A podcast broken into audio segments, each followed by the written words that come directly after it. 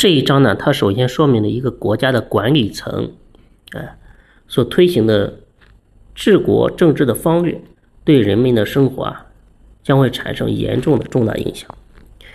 呃，就提出了不要去崇尚贤能，不要去重视难得的财货，不要让人见到可以产生欲望的这个物质和对象。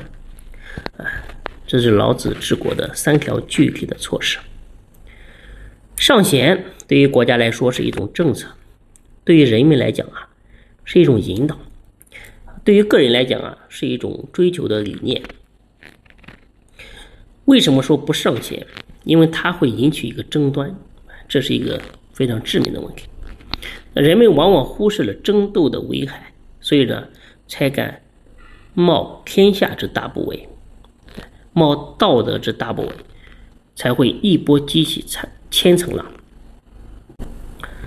人的行为无非善恶，好争呢，无疑呢属于恶性，争夺名利啊。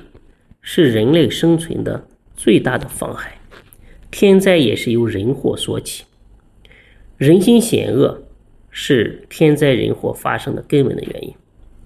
那人们需要一个祥和的生活环境，同时呢，生活环境又是人们所自己制造出来的，所以人呢需要一个正确的引导，合理的一个教化。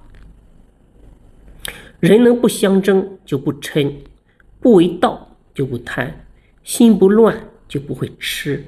嗯，人只有离开了贪嗔痴这三种毒素的危害，人心才会平实，社会才会和谐，这个世界呢才会安定。那紧接着呢，老子又介绍了最高明的治理方法，就是在保证人民基本的一个生活的需求之下，不扩大物质的创造和流通，啊。不去追求经济的高速发展，这样呢就不会使人们产生这个更多的炽热的欲望，也不至于让社会和世界搅入更多的纷战。但是呢，令人盲从的是，我们可以看到，一直以来人类社会的发展就像开闸的洪水一样滚滚而下，一发不可收拾，导致现在啊。这个道德啊、人性啊、健康啊，产生了不可治愈的问题。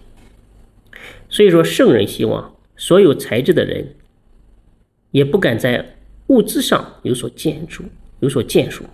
当人们的生活理念从身体的享受转化到精神的升华，从这个物质的贪着改变为人生的完善和生命的探讨，全民向道。只有在这种情况下，才能解决根本的问题。